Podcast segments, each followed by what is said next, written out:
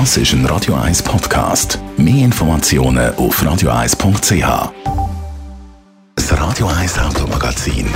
Präsentiert von simpego.ch. Darf von der Autoversicherung zuerst mal ausprobieren? Kein Problem mit dem täglichen Kündigungsrecht von der Simpego Versicherungen. Simpego! Will flexibler.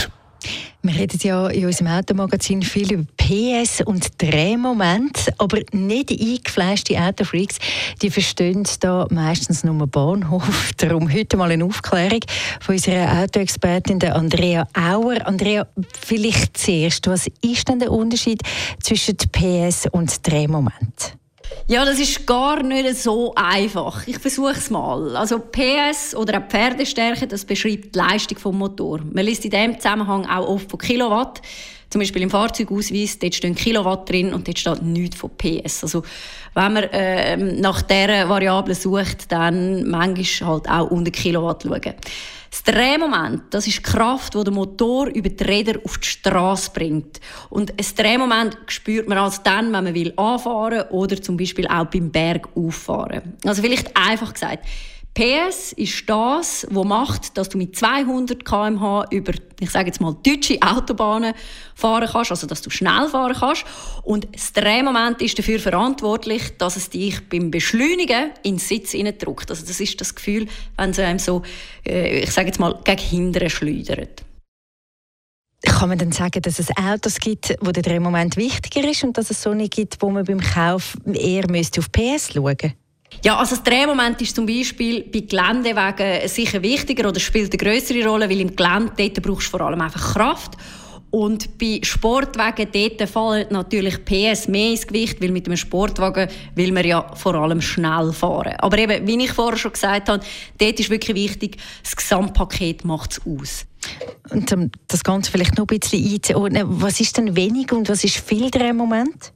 Ja, eine allgemeingültige Aussage gibt es natürlich auch da nicht. Man könnte es vielleicht auf verschiedene Fahrzeugkategorien aufteilen. Wenn wir jetzt einen Kleinwagen anschauen, dann ist ein Drehmoment von 200 Newtonmeter sicher schon eher gut bis sehr gut bei, einer, bei einem Mittelklasse-Auto, wie zum Beispiel dem Skoda Octavia, und dort äh, gibt es auch in der Modellpalette irgendwie alles vom Benziner, der rund 200 Newtonmeter Drehmoment hat, und dann hast du irgendeinen Turbodiesel, der bis fast 400 Newtonmeter Drehmoment hat, und bei den Elektroautos sieht es eh nochmal anders aus.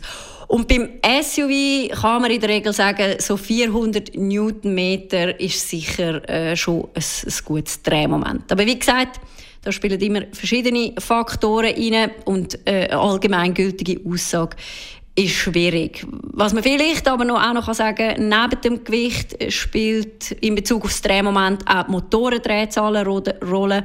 Ähm, aber das geht jetzt hier, glaube ich, ein bisschen zu weit. Am Ende ist es wichtig, wenn du ein Auto kaufen willst, dass das Auto mal testest und dann eben auch so ein bisschen das Fahrgefühl bekommst und spürst, wie es dich dann eben in den Sitz reindrückt oder eben auch nicht.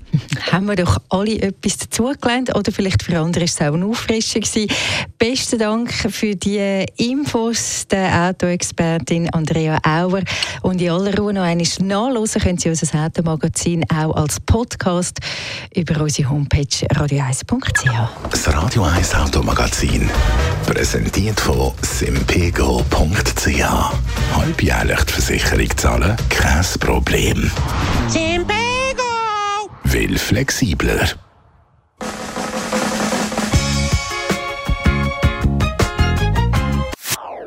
Das ist ein Radio 1 Podcast. Mehr Informationen auf radio1.ch.